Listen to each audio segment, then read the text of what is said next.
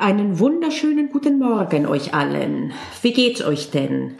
Mir geht's fabelhaft. Ich habe einen schönen Spaziergang gemacht in der Früh, über eine Stunde im Regen, keine Musik, keine Podcasts und siehe da, mir sind dann irgendwann völlig unaufgefordert die Ideen gekommen für den heutigen Podcast. Heute möchte ich äh, eine äh, Fertigkeit mit dir besprechen, die immer mehr gefragt wird im Examen, nämlich wie gehst du vernünftig um mit Beratungsklausuren. Äh, du findest auch die Begriffe Beraterklausuren oder Anwaltsklausuren. Hallo und herzlich willkommen bei Jura-Examen Stressfrei, dem Podcast, der dir Anregungen gibt Du ahnst es, wie du stressfrei durchs Examen gehen kannst. Ich bin Panayota, ehemalige Professorin und Prüferin, Autorin, Examenscoach und Hinterfragerin aus Leidenschaft. Packen wir's an!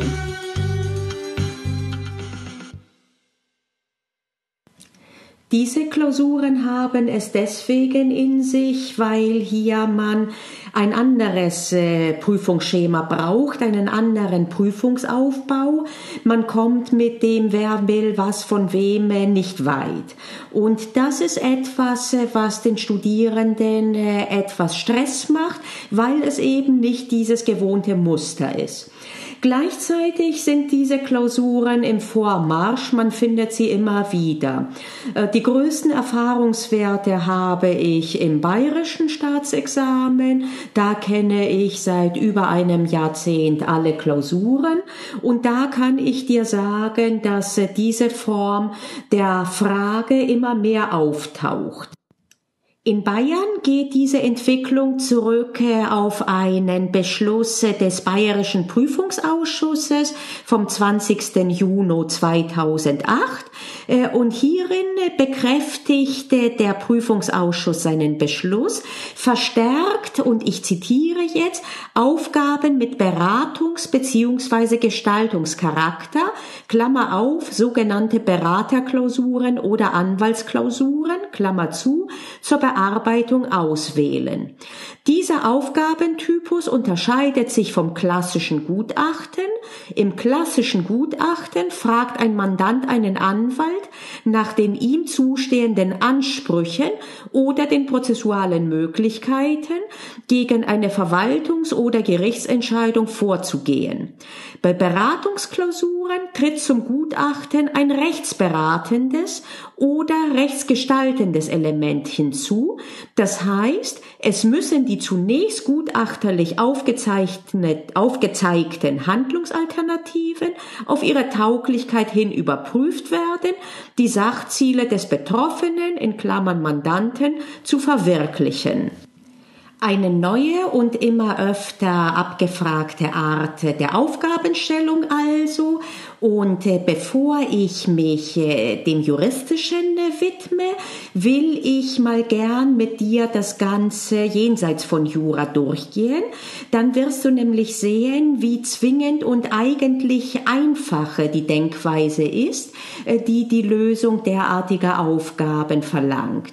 Vertrau mir bitte hierin, hör dir dir das kurz mal an. Im Anschluss werde ich auch am juristischen Beispiel alles durchexerzieren. Es ist aber wirklich besser, wenn du das erst außerhalb von Jura kapierst. Stell dir bitte folgende Situation vor. Du sitzt beim Kaffee trinken und äh, es äh, ruft dich eine Freundin an von ihrem Handy auf dein Handy und auf einmal ist äh, und am Anfang ist es entweder sehr laut oder die Leitung ist gestört.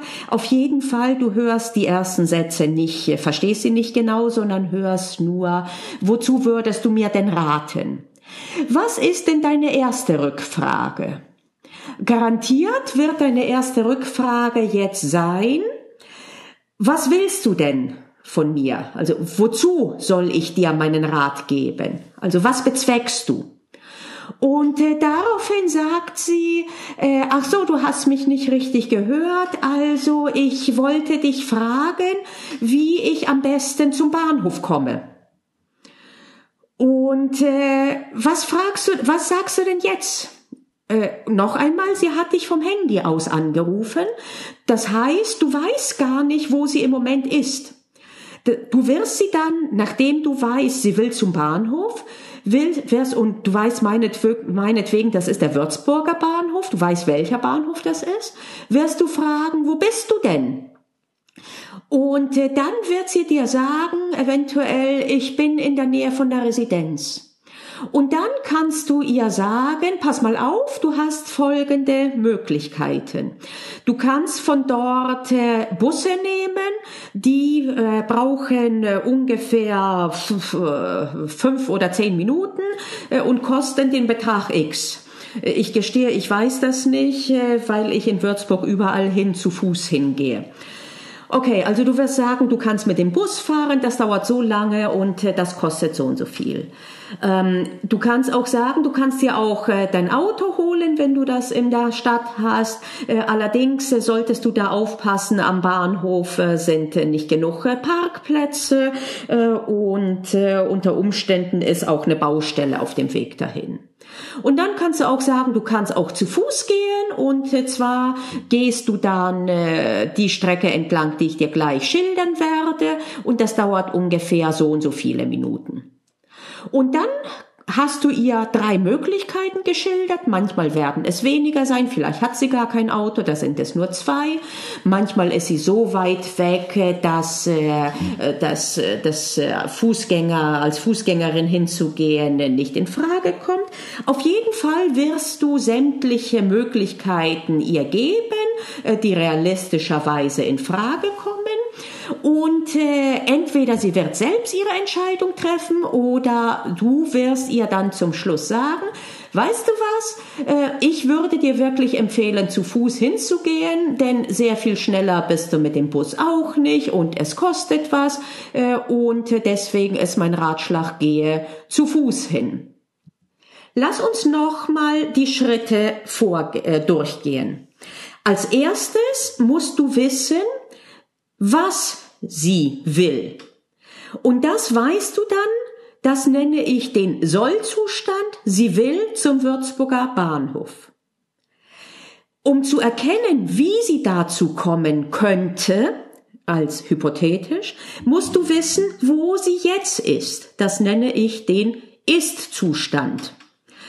Und je nachdem gibt es mehrere Alternativen und die hast du geschildert, eine nach der anderen, mit ihren Vor- und Nachteilen. Und erst als letzten Schritt konntest du dann beantworten die Frage, wozu rätst du mir, dass du sagst, ich rate dir, zu Fuß zum Bahnhof zu gehen ist das irgendwie eine sehr schwierige, kontraintuitive äh, oder juraimmanente Denkweise, die wir gerade äh, vorgenommen haben? Äh, ich äh, nicht ich würde sagen, sondern ich sage, nein, das ist es nicht, sondern das ist das Normale. Du musst wissen, wo jemand steht, wo er hin will, und dann kannst du ihm sagen, welche Wege es dahin gibt. Und nichts anderes ist es auch äh, in der Beratungsklausur, das, was von dir verlangt wird. Und das möchte ich jetzt anhand eines konkreten Beispieles mit dir durchgehen. In einer Originalklausur in Bayern findet sich folgende äh, Aufgabenstellung. Erst haben wir eine Konstellation, in der beschrieben wird, äh, dass jemand in einen Laden reingeht und eine Kommode kaufen will und äh, da drin steht eine Frau, äh, die aber nicht äh, eine Angestellte im arbeitsrechtlichen Sinn ist, die nur aushilft und ansonsten Verwandte ist des Geschäftsinhabers und sie verkauft ihm diese Kommode. Aber es gibt ein Problem, denn der Geschäftsinhaber hat sich geirrt, als er ihr gesagt hat, welchen Mindestpreis er für den Verkauf haben will. Und jetzt kommt diese nicht so ganz gewöhnliche Aufgabenstellung. Ich zitiere. Er, das ist der Geschäftsinhaber, also er überlegt sich, ob er sich durch Anfechtung einer möglichen Übereignungsverpflichtung gegenüber Karl Kleinschmidt entziehen könne. Dabei ist Gustav Groß, das ist dieser, äh, dieser R, ist ihm auch unklar, gegenüber wem die Anfechtung zu erklären wäre. Er bittet Rechtsanwältin Renate Reiser um Rechtsrat. Was wird Renate Reiser ihm raten? Das ist die Aufgabenstellung und jetzt ist die Frage, wie finde ich den Einstieg? Das wollen wir uns jetzt mal Schritt für Schritt zusammenlegen und wir werden das gleiche Muster zugrunde legen wie vorhin mit der Beratung übers Telefon. Was hatten wir vorhin gesagt? Um etwas raten zu können und Alternativen aufzuzeigen, brauchen wir erstmal müssen wir wissen, was der andere will oder wohin er will und wo er sich befindet. Und erst dann können wir die möglichen Alternativen vorgeben, ähm, vorgeben, ja, vorgeben, erläutern, was auch immer. So, was wissen wir hier? Wir wissen, ein Geschäftsinhaber, ein eventueller Verkäufer möchte sich von einer möglichen Übereignungsverpflichtung durch Anfechtung lösen. Wir wissen also, was das Ziel ist. Es will sich ein Geschäfteinhaber, in dessen Geschäft eventuell eine Kommode verkauft wurde, einer möglichen Übereignungsverpflichtung gegenüber einer Person entziehen. Das heißt, wir kennen den Sollzustand, und für den Ist-Zustand hat uns der Sachverhalt freundlicherweise bzw. der Bearbeitervermerk auch vorgelegt. Denn er sagt, einer möglichen Übereignungsverpflichtung möchte ich mich entziehen. Was muss ich also prüfen, wenn ich mich frage, wie ist der Ist-Zustand? Ich muss mich, ich muss überprüfen, ob diese mögliche Übereignungsverpflichtung auch tatsächlich existiert. Woraus resultieren Übereignungsverpflichtungen? Entweder aus Kaufverträgen, eventuell auch aus einer Schenkung, aber hier kommt in Frage ein Kaufvertrag. Bingo! Wir wissen also das Ziel, wir wissen noch nicht konkret, wie die Ausgangslage ist. Wir wissen nämlich nicht, ob eine Übereignungsverpflichtung besteht. Mit anderen Worten wissen wir nicht, ob wirklich K die äh, Kommode gekauft hat, aus der Sicht des G formuliert. Wir wissen nicht, ob der G sie verkauft hat und deswegen nach 433 Absatz 1 übereignen muss. Wenn wir das so identifiziert haben und sauber herausgearbeitet haben, dann ist der Einstieg super einfach. Der Einstieg wäre zur Antwort hier. Zuerst ist zu prüfen, ob tatsächlich, ob wirklich der G dem K zur Übereignung verpflichtet ist nach 433 Absatz 1 BGB. Das ist nichts anderes, als wenn du fragen würdest, kann der K von dem G Übereignung nach 433 Absatz 1 verlangen. Nachdem du diesen Transfer gemacht, kannst du wirklich prüfen, ganz normal, wie du es kennst. Dafür müsste ein Kaufvertrag zustande gekommen sein. Dafür brauchen wir zwei Willenserklärungen. Der G hat selber keine Willenserklärung abgeben. Er könnte aber vertreten worden sein nach 164 BGB durch die Nina und so weiter und so fort. Und das alles ist ganz normal, wie wenn du ein gängiges Gutachten des Typs, wer kann was von wem verlangen, prüfen würdest. Also, erster Schritt, du weißt, er will sich einer Übereignungsverpflichtung, einer eventuellen entziehen. Erster Schritt zu prüfen ist, ob diese Übereignungsverpflichtung tatsächlich entstanden ist. Dann müsste der G dem K die Kommode verkauft haben. Und äh, nachdem du dann geprüft hast und äh, zu dem Ergebnis offensichtlich kommst, äh, dass ein Kaufvertrag zustande gekommen ist, denn sonst würde ja die weitere, äh, die weitere Prüfung keinen Sinn mehr haben, äh, sagst du dann und da äh, ganz nochmal gnädigerweise gibt dir der Sachverhalt auch vor durch Anfechtung. Und jetzt äh, weißt du also, du musst Alternativen suchen äh, mit Anfechtung und äh, dann, äh, dann ist man beim Klassiker drin, was kann denn angefochten werden? Kann der Kaufvertrag als solcher angefochten werden? Kann die Bevollmächtigung angefochten werden? Und äh, nochmal einen Punkt gibt dir der Sachverhalt vor, beziehungsweise der Bearbeiter vermerkt, wem gegenüber soll denn angefochten werden? Und äh, die diese beiden Varianten wirst du aufzeigen äh, und dann äh, äh, unter Umständen werden nicht beide erfolgreich sein. Dann wirst du sagen, es bleibt ihm nur übrig, das und das anzufechten. Tatsächlich wird die Klausur an diesem Punkt noch etwas komplizierter. Ich habe dir vorhin einen Satz vorenthalten, damit das nicht von Anfang an allzu überwältigend wird. Ähm, bis hier wäre unsere Antwort gewesen, er muss anfechten seine Bevollmächtigung und dann wird das die und die Folge haben. Jetzt kommt aber noch der Satz äh, hinzu, den ich vorhin äh, unterschlagen hatte, nämlich es stand konkret drin, er, also wieder dieser Gustav, der potenzielle Verkäufer, er überlegt sich, ob er sich durch Anfechtung einer möglichen Übereignungsverpflichtung entziehen könne.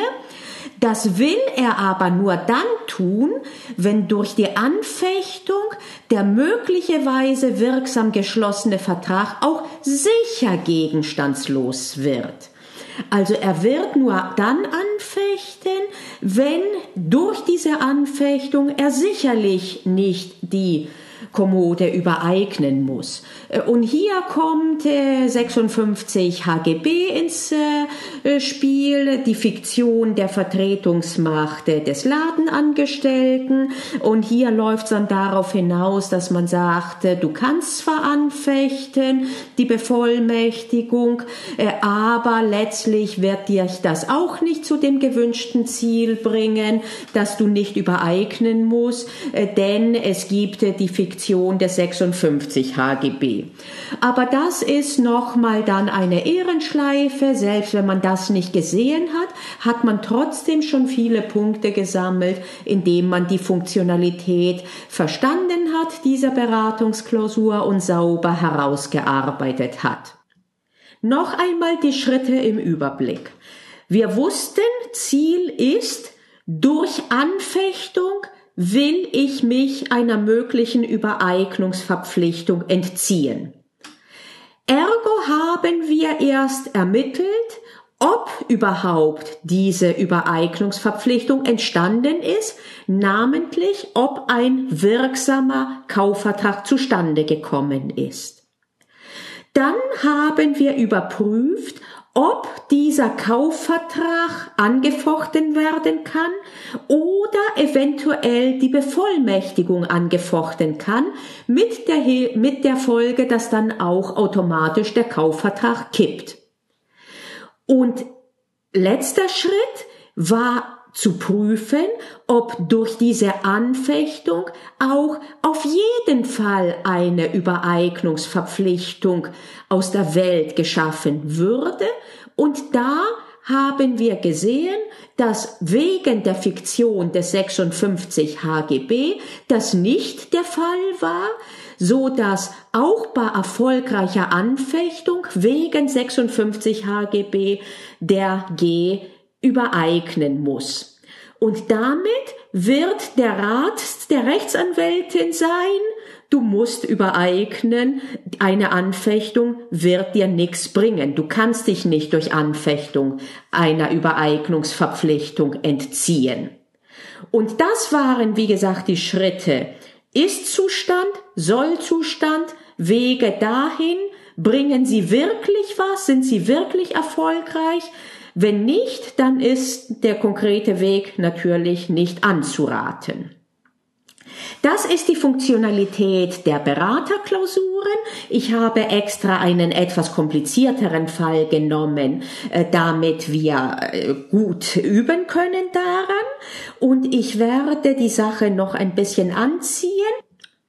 Du kriegst nämlich eine Aufgabe für nächste Woche, an der du dich äh, bitte selber äh, versuchst. Und zwar ist die äh, Aufgabenstellung folgende. Auch die ist übrigens original so schon mal abgefragt worden in einer Examensklausur in Bayern. Hier die Konstellation.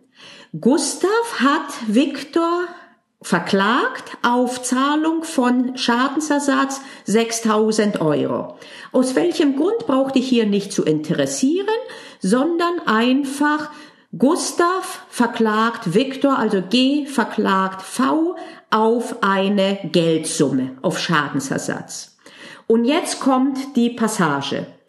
Nachdem ihm die Klage persönlich zugestellt wurde, zahlt Viktor an Gustav 6000 Euro, in Anführungsstrichen zur Vermeidung weiterer Streitigkeiten und ohne Anerkennung einer Rechtspflicht, Anführungszeichen, zu Ende. Und die Frage, wie soll Gustav prozessual reagieren? Auf Vorschriften des GKG und des RVG ist nicht einzugehen. Gerichtskostengesetz und ich glaube Rechtsanwalt äh, Vertragsgesetz oder was ist das RVG, weiß ich jetzt im Moment selber nicht. Also auf diese sind nicht einzugehen, auf diese zwei Gesetze. Du findest diese Aufgabe auch auf der Webseite. Noch einmal, G verklagt V auf 6000 Euro Schadensersatz. Nachdem dem V die Klage zugestellt wurde, zahlt er an den Kläger Gustav diese 6000 Euro, allerdings zur Vermeidung weiterer Streitigkeiten und ohne Anerkennung einer Rechtspflicht. Und die Frage hierzu ist, ob der Gustav, wie der Gustav auf diese Zahlung prozessual reagieren sollte und auf Vorschriften, insbesondere aus dem Gerichtskostengesetz, ist nicht einzugehen. Versuche dich bitte selbst an dieser Aufgabe und denke dabei an die Schritte, die wir äh, gelernt haben. Du brauchst immer, um bevor du anfängst, irgendwelche Ratschläge zu erteilen, musst du klargestellt haben den Ist-Zustand und den Soll-Zustand und das bringst du auch so zu Papier und erst dann zeigst du, welche Wege vom Ist in den Soll-Zustand führen könnten und ob sie erfolgreich sind oder nicht. Und dabei nennst du alle Wege, sofern sie nicht abwegig sind. Du nennst auch Wege, wo du im Anschluss sagen wirst, nee, funktioniert doch nicht, weil. Auch das ist Teil der Aufgabenlösung. Nächste Woche am 19.12.2018 wäre das, kriegst du dann die Lösung hierzu und werde ich sie in einem Live-Video auf Facebook um 18 Uhr präsentieren und ich äh, den Audiomitschnitte werde ich extrahieren und auch als äh, Podcast veröffentlichen. Äh, ich hoffe, dass die Technik da mitmacht, aber äh, das werde ich schon hinkriegen und äh, wenn nicht, dann finde ich einen anderen Weg. Äh, also am 19.12. Lösung dieser Aufgabe um 18 Uhr auf meiner Facebook-Seite als äh, Facebook Live äh, und das werde ich dann das Video auch, äh, auch auf YouTube hochladen und verlinken auch auf meiner Webseite und voraussichtlich werde ich die Audiospur auch extra extrahieren, um eine Podcast-Folge daraus zu machen. Und dann hast du dir aber wirklich die Weihnachtsruhe redlich verdient. Wir enden wirklich äh, mit einem anspruchsvollen Teil, äh, aber das ist äh, gut so. Danach kommt ja die Zeit ein bisschen der Ruhe und außerdem ist das ein Punkt, wenn du den einmal verstanden und beherrscht hast, dann wirst du es viel leichter haben, wenn solche Klausuren kommen sollten. In diesem Sinne wünsche ich dir einen wunderschönen guten guten Tag und äh, wir diesmal sehen uns vermutlich auch äh, nächste Woche. Ich würde dir raten, zum Facebook Live äh, hinzuzukommen, dann hast du nämlich die Möglichkeit, am Ende auch äh, Fragen zu stellen. Das wäre am allerbesten, wenn wir dann zusammenarbeiten können, dann würde ich das wie eine Art Workshop machen. In diesem Sinne, bis nächste Woche. Tschüsschen! Ich bin Panagiotta und ich hoffe, ich habe dir heute eine Anregung gegeben, wie du deine Examensvorbereitung ein kleines Stückchen stressfreier machen kannst. Denk daran, es liegt in deiner Hand. Also pack's an. Wir hören uns in der nächsten Episode.